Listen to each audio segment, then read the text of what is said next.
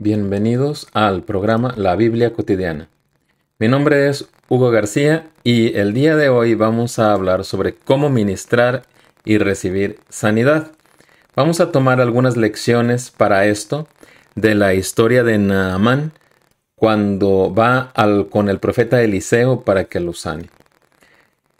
Esto nos va a enseñar varias cosas sobre cómo podemos nosotros recibir la sanidad en el nombre de Cristo y también cómo podemos ministrar, cómo podemos orar por otros para recibir la sanidad, para que sanen de alguna enfermedad, cómo orar de manera más eficaz.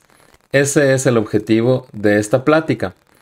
El Señor Jesús compró nuestra sanidad en la cruz. Esto lo dice claramente Isaías 53, que Él llevó sobre sí nuestras enfermedades. Entonces, tenemos que orar por sanidad con fe. No hay por qué pensar que Dios no va a sanar a alguien. Por supuesto, Él es el que decide si sanar o no, pero nosotros tenemos la responsabilidad de orar con fe por la sanidad de una persona. La sanidad además es un don del Espíritu Santo, eso nos lo dice 1 Corintios en el capítulo 12 versículo 9. Y si está usted bautizado con el Espíritu Santo, tenga por seguro que usted tiene más poder del Espíritu Santo para sanar a las personas. Vamos a usar la historia de Naamán como modelo. La historia de Naamán puede servir para ministrar y recibir la sanidad, como vamos a ver. Otra cosa que es bueno tomar en cuenta es que el ministerio de sanidad es clave. Es decir, es muy importante orar por sanidad, especialmente en la evangelización. Si estamos haciendo una campaña evangelística o solamente hacemos evangelización por nuestra cuenta, es bueno ofrecer la oración por sanidad a las personas. Y vamos a ver especialmente cómo podemos ofrecerla, qué cosas tenemos que tener en cuenta. Entonces, este es el tema, cómo ministrar y recibir la sanidad. Vamos a ver el texto de segunda, el segundo libro de los Reyes, capítulo 5. Vamos a empezar con los primeros seis versículos. Leemos de la Biblia de las Américas. Dice así. Naamán, capitán del ejército del rey de Aram, era un gran hombre delante de su señor y tenido en alta estima, porque por medio de él el señor había dado la victoria a Aram. También el hombre era un guerrero valiente, pero leproso. Los arameos que habían salido en bandas habían tomado cautiva a una muchacha muy joven de la tierra de Israel, y ella estaba al servicio de la mujer de Naamán.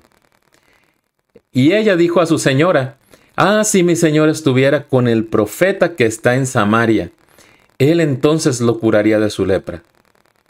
Entonces Naamán fue y habló a su señor el rey diciéndole, Esto y esto ha dicho la muchacha que es de la tierra de Israel. Y el rey de Aram le dijo, Ve ahora y enviaré una carta al rey de Israel. Y él fue, y llevó consigo 340 kilos de plata y 6.000 ciclos, esto es 68.4 kilos de oro, y 10 mudas de ropa. También llevó al rey de Israel la carta que decía, y cuando llegue a ti esta carta, comprenderás que te he enviado a mi siervo Naamán para que lo cures de su lepra. Entonces lo que vemos es que Naamán es un capitán del ejército del rey de Aram, se llama el reino, y su esclava hebrea le dice que hay un profeta en Samaria, que es la capital para ese entonces del reino de Israel, y que ese profeta lo podría curar de la lepra, le podría hacer que la lepra se le quitara. Nosotros nos vamos a fijar primero en lo que dice el texto de que era un guerrero valiente, o sea, tenía muchas cualidades, pero era leproso. Esto nos tiene que llevar a meditar en lo siguiente. No importan los méritos mundanos que una persona tenga. Muchas veces pensamos que el Evangelio es nada más para los drogadictos, para los alcohólicos, fornicarios.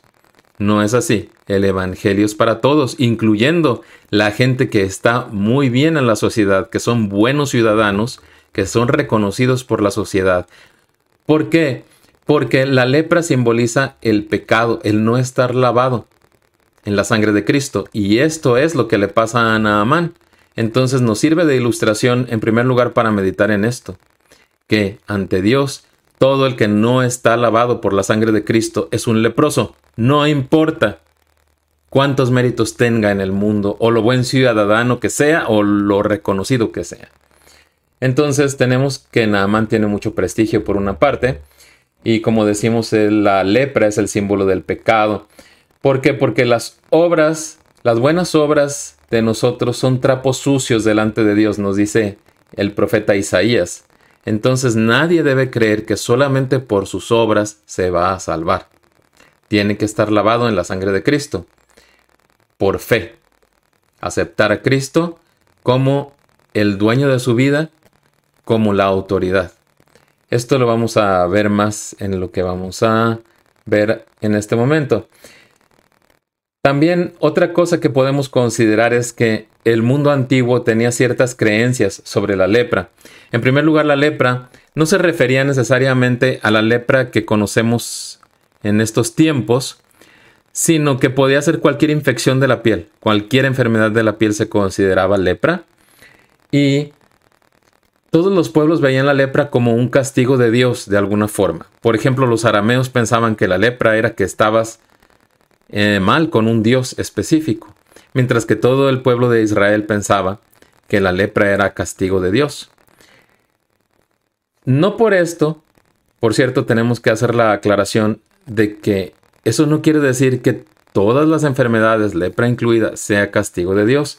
Esto nos lo enseñó el Señor Jesús en el Evangelio de Juan, capítulo 9, cuando sus discípulos, al ver a un hombre ciego, le preguntan, ¿quién pecó? ¿Este o sus padres para que él estuviera, para que él hubiera nacido ciego? Y el Señor Jesús les contesta, ni este ni sus padres, sino que ahorita se van a manifestar en él las obras maravillosas de Dios y le devuelve la vista, le da la vista al ciego en este famoso capítulo 9 de Juan. Pero continuando con nuestra historia, vamos a ver primero que llega Naamán con el rey de Israel. El versículo 7 de la, del capítulo 5 nos dice, Cuando el rey de Israel leyó la carta, rasgó sus vestidos y dijo, ¿acaso soy yo Dios para dar muerte y para dar vida? Para que éste me mande a decir que cure a un hombre de su lepra? Consideren ahora esto y vean cómo busca pleito conmigo. ¿Qué fue lo que pasó aquí?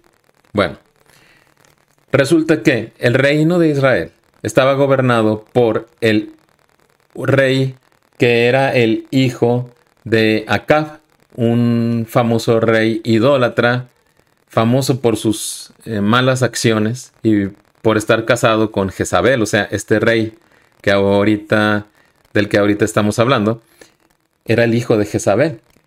Y no era precisamente un modelo de alabanza y gloria a Dios, sino que más bien era un rey idólatra.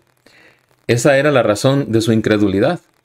Entonces, ni siquiera piensa que Dios puede sanar a un hombre por mediante la oración de él.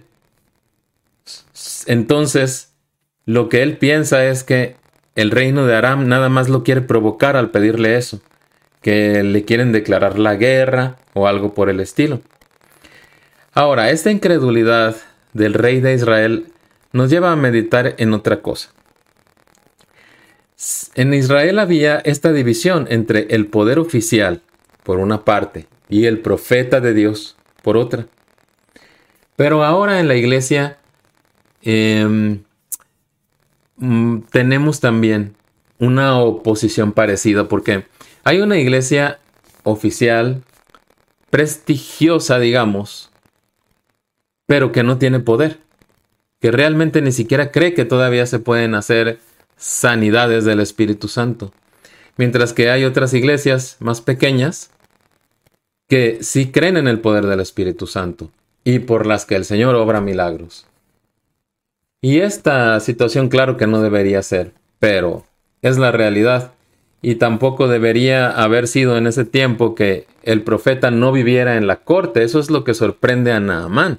¿Cómo es que el profeta no está en la corte con el rey? Pero es por lo que decimos de esta división en que el rey es un idólatra y entonces no está de acuerdo con los profetas de Dios.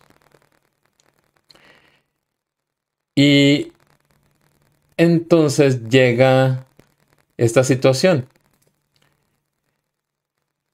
Dice, continúa nuestro capítulo y dice, al oír Eliseo, el hombre de Dios, que el rey de Israel había rasgado sus vestidos, envió aviso al rey diciéndole, ¿por qué ha rasgado sus vestidos? Que venga él a mí ahora, y sabrá que hay profeta en Israel.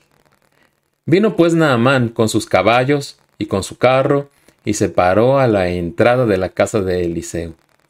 Y Eliseo le envió un mensajero diciendo, Ve y lávate en el Jordán siete veces, y tu carne se te restaurará, y quedarás limpio. La escena es muy curiosa porque Naamán, que había llegado con todo su séquito, con toda pompa a el rey de Israel, se tiene que ir de la corte, ir a una casa humilde, la casa del profeta Eliseo, y entonces, pues llega con todos los regalos que traía, porque Naamán traía muchos regalos, traía una cantidad excesiva de oro y de plata. Él tenía la fe de que el Dios de Israel podía sanarlo. Pero resulta que Eliseo, el profeta, no sale a recibirlo, solamente le dice, ve y lávate en el Jordán siete veces, y tu carne se te restaurará y quedarás limpio. ¿Cómo tomó esto Naaman? Como vamos a ver, Naaman no lo tomó bien. Dice el versículo 11. Pero Naamán se enojó y se fue diciendo, yo pensé, seguramente él vendrá a mí y se detendrá e invocará el nombre del Señor su Dios, moverá su mano sobre la parte enferma y curará la lepra. ¿No son el Habaná y el Farfar, dice Naaman, ríos de Damasco, mejores que todas las aguas de Israel? ¿No pudiera yo lavarme en ellos y ser limpio? y dio la vuelta y se fue, enfurecido. Pero sus siervos se le acercaron y le dijeron, Padre mío, si el profeta te hubiera dicho que hiciera alguna gran cosa, ¿no la hubieras hecho? ¿Cuánto más cuando te está diciendo, lávate y quedarás limpio? Entonces él bajó y se sumergió siete veces en el Jordán conforme a la palabra del hombre de Dios, y su carne se volvió como la carne de un niño y quedó limpio. ¿Qué pasó aquí? Pues en primer lugar, ¿por qué se enojó Naaman? Naaman se enojó porque sintió que Eliseo lo trató con desprecio. Ni siquiera salió a verlo. Él, que es un hombre tan importante, no recibió la atención personalizada que estaba esperando. Esta parte del capítulo es muy importante para que nosotros aprendamos cómo piensa muchas veces la, la gente que está por recibir sanidad. En primer lugar, él pensó, seguramente vendrá a mí. Pero Eliseo no vino a él. Pero con cada cosa que pensó Naamán, nosotros podemos ver qué fue lo que Dios quiso enseñarle. En la primera, al no salir, a pesar de la importancia de Naamán, lo que Dios quiso enseñarle a Naamán a través del profeta Eliseo es que Dios no hace acepción de personas. Que para él no es importante quién es rico, quién es pobre, quién es muy bien visto en la sociedad. ¿Quién no es bien visto en la sociedad? El Señor Jesús también lo llegó a decir. Lo que los hombres tienen en alta estima, para Dios no es importante, es despreciable. Entonces, eso fue lo primero que le enseñó. Y esto es lo que, si uno quiere sanidad, uno no debe estar pensando, porque yo soy muy importante, Dios me debe sanar. Y también debe uno como ministro cuidar que la gente no piense eso. Que no piensen que porque son de tal o cual importancia, que tienen tal o cual profesión, o que Dios les debe pues su sanidad. En segundo lugar, Naamán dice, moverá su mano sobre la parte enferma y curará la lepra. Eso es lo que había pensado, que Eliseo iba a hacer como un tipo de ritual, como él estaba acostumbrado a verlos en su país natal. Pero lo que Dios le quiso mostrar aquí es que la sanidad y la, el acercamiento a Dios en general no depende de rituales. Los rituales son establecidos por el hombre generalmente y el mismo Señor Jesús nos dijo en Mateo 6:7 que no pensáramos que nuestra oración iba a ser oída si la decíamos nada más mecánicamente con muchas palabras. La oración así no funciona no necesariamente Dios nos va a oír por estar dentro del marco de un ritual. Muchas veces eh, una persona puede despreciar a una iglesia pequeña porque dice, es que aquí no hay esto, no hay lo otro, no hay incienso, no hay tal cosa, no está el sacerdote o algo por el estilo. Depende de, de la situación de la que vengan o a la que estén acostumbrados. Lo que uno tiene que saber siempre es que la relación con Dios no depende de rituales, depende de actitudes, depende de ser lavado con la sangre de Cristo por fe, de entregarle uno su vida a Cristo como suprema autoridad. Y luego, otra cosa que también dice Naaman, ¿no son mejores los ríos de Damasco ¿Qué no es mejor el Habaná y el Farfar se llaman? No son mejores. ¿Por qué me pide que me limpie aquí, en el Jordán? Incluso Naamán, desde el punto de vista mundano, tenía razón. Los ríos de Damasco venían de la montaña. El agua que los llenaba era nieve derretida, por lo tanto eran ríos muy claros. Sí, mundanamente hablando, eran mejores que el Jordán. Pero ¿qué le quería decir Eliseo con que se metiera al Jordán a lavarse? Le quería decir que el Dios de Israel era el único Dios.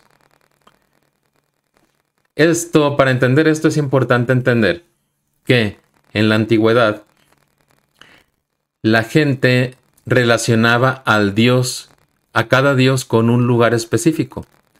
Por lo tanto, el reino de Aram tenía sus propios dioses y el reino de Israel tenía su Dios. Aparte, los israelitas sabían, en general, que el Dios de Israel había creado todo y que era el único Dios. Pero los demás reinos lo veían como que el Dios de Israel está en la tierra de Israel. Entonces, eso es eso explica el razonamiento de Naamán. Aquellos ríos son mejores, me está diciendo que en general el Dios de Israel es mejor que los dioses de Aram. No lo puedo creer. ¿Cómo podemos aplicar esto en la vida ahora en, en el presente? Pues es muy fácil. Observemos la reacción de mucha gente cuando le decimos que Cristo es el único camino para llegar a Dios. Se enojan muchos de ellos. ¿Por qué no esto? ¿Por qué no tal cosa? Es que todos los caminos son buenos para llegar a Dios. Que si yo creo esto, que cada quien tiene derecho a creer lo que quiera. Eso es una mentira de Satanás, como lo sabemos. Pero precisamente cuando estamos orando por sanidad y lo estamos usando para evangelización, tenemos que hacer hincapié en que Cristo es el único camino, que estamos orando en el nombre de Cristo y que Cristo es el único camino para sanar y para llegar a Dios. Y luego, por último, otro de los pensamientos de Naamán que se ven en el capítulo es que ya se quiere ir, está muy enojado, pero sus siervos lo convencen de que se meta al río diciéndole, Si el profeta le hubiera dicho que hiciera una gran cosa, no la haría. Y aquí se revela otro aspecto del corazón de Naamán, y es que le pareció demasiado fácil lo que le dijo Eliseo. Así también hay personas que, ¿cómo, cómo es que Dios me va a sanar? ¿Cómo voy a creer que me va a sanar nada más a través de una oración?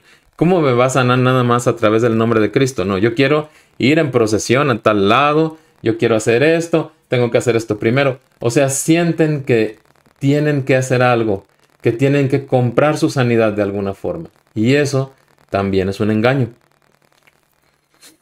Vamos a ver que, pues Naamán, como vimos, se sumergió en el río, sanó de la lepra y vamos a ver qué sucedió enseguida.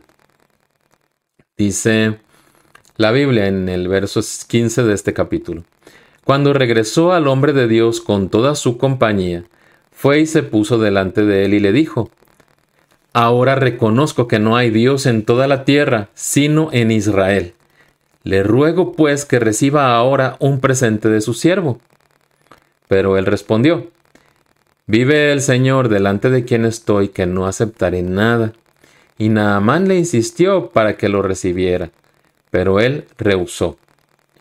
Y Naamán dijo, Pues si no, le ruego que de esta tierra se le dé a su siervo la carga de un par de mulos, porque su siervo ya no ofrecerá holocausto ni sacrificará a otros dioses, sino al Señor. Que el Señor perdone a su siervo en esto, continúa Naamán. Cuando mi Señor entre en el templo de Rimón para adorar allí y se apoye en mi mano, y yo me incline en el templo de Rimón cuando tenga que adorar allí, que el Señor perdone a su siervo por esto. Y Eliseo le dijo, vete en paz, y se alejó de él a cierta distancia. Lo que vemos aquí es lo siguiente. Naamán proclamó que solamente hay un Dios en toda la tierra, en Israel. Eso era una proclamación sorprendente en la antigüedad porque fuera de los israelitas, los demás reinos creían que había muchos dioses. Entonces, ¿qué quiere decir eso? Quiere decir que el Dios de Israel salvó a Naamán, que Naamán ya se convirtió, que ahora sabe que ese es el verdadero Dios. ¿Y qué quiere hacer Naamán? Le quiere dar regalos a Eliseo. Ahora, nos puede parecer sorprendente que Eliseo no acepta los regalos de Naamán. Porque, pues, eh, en estos tiempos, si alguien quiere ofrendar, pues inmediatamente se acepta lo que quiera ofrendar. Y creo que se toma muy poco en cuenta en la enseñanza de este capítulo, que es la siguiente. Naamán pensó que dándole regalos a Eliseo sería como pagar por el favor que Dios le había hecho de sanarlo. Si Eliseo hubiera aceptado el regalo, entonces Naaman ya se hubiera ido tranquilo, pero probablemente hubiera perdido su salvación. Lo que Eliseo le está tratando de enseñar al no aceptarle nada es que él no tiene manera de pagar ni por su sanidad ni por su salvación. Que esto fue un regalo de Dios por gracia para él, que la salvación es por gracia, que él no debe dar nada a cambio, por eso Eliseo no aceptó los regalos. Y Naamán lo entendió así. Por eso entonces le pidió, nos parece también esto extraño, que le pidió tierra de Israel. Dame, le dijo, dos sacos de tierra de aquí, porque voy a ir a hacer un altar para adorar al Dios de Israel.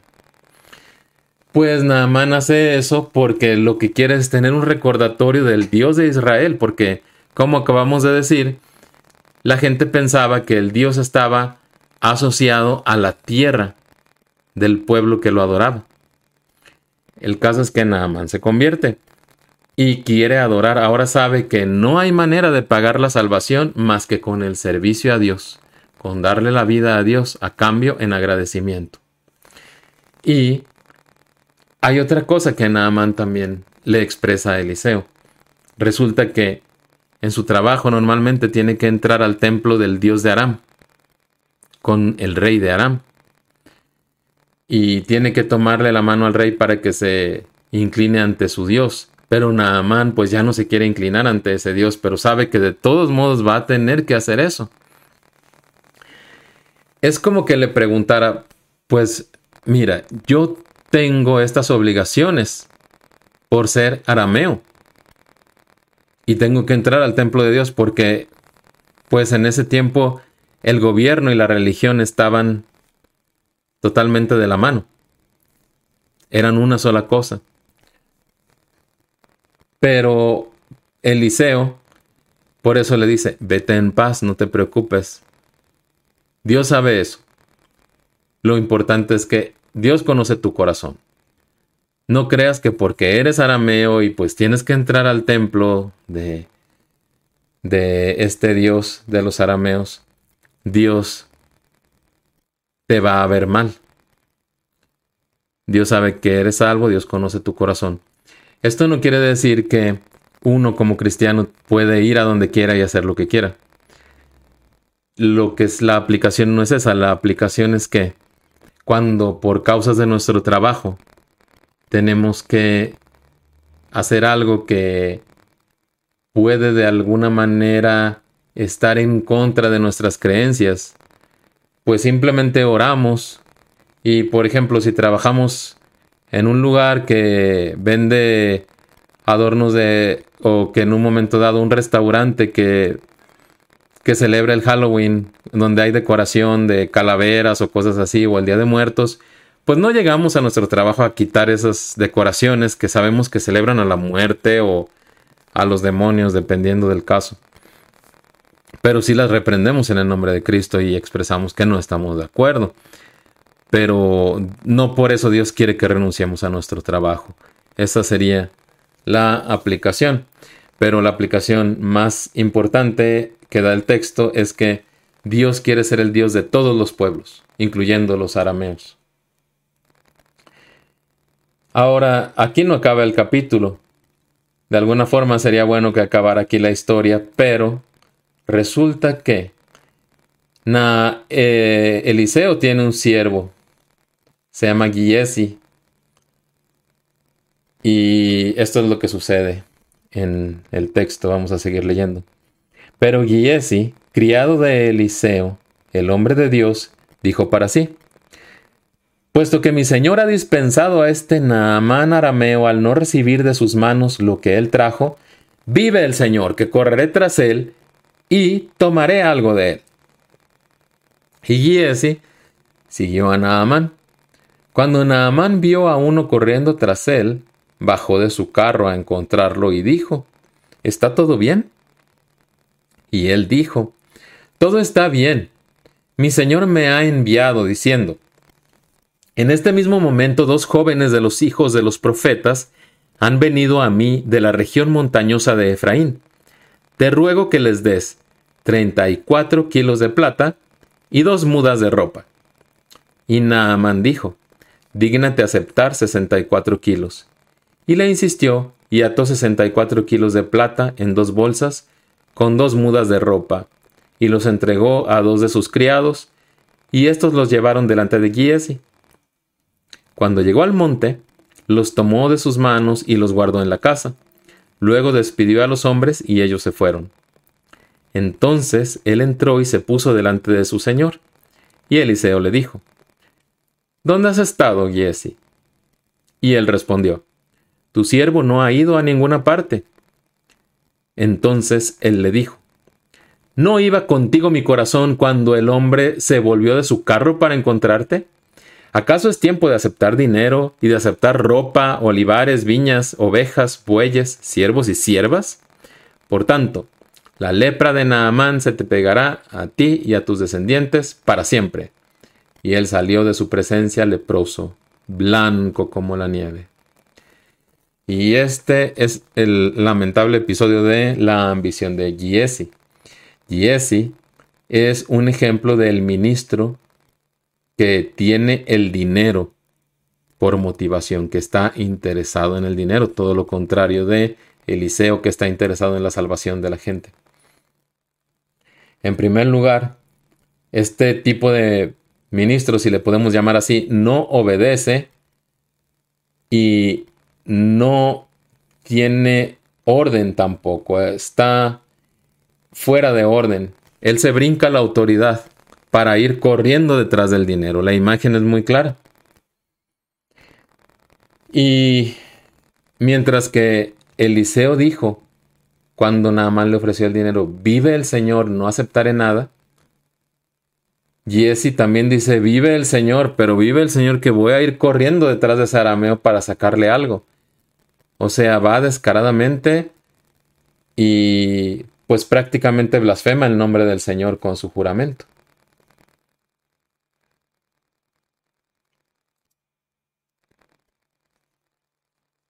Vemos que este, esta persona, estas personas son impertinentes, este tipo de persona. Porque él no tenía ninguna autoridad para ir detrás de Naamán y hacerlo bajarse de su carro. Pero dijo que su señor le había enviado, o sea que también es un mentiroso, es un hipócrita porque Naamán hasta hace que Naamán le ruegue aceptar más dinero y mentiroso porque también, por varias razones, porque habló en nombre de otros. O sea, está pidiendo una ofrenda supuestamente para otras personas, pero en realidad es para él. Y además, mm, cuando Eliseo lo confronta, él dice que no ha ido a ningún lado. Ahora, ¿por qué se le pegó la lepra? Es interesante examinar por qué se le pegó la lepra a Giesi.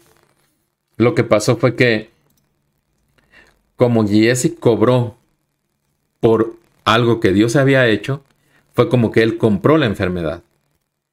Y eso también nos hace pensar cuántos falsos ministros del Evangelio que andan buscando el dinero no están también echándose sobre sí enfermedades y maldiciones precisamente por su búsqueda del dinero.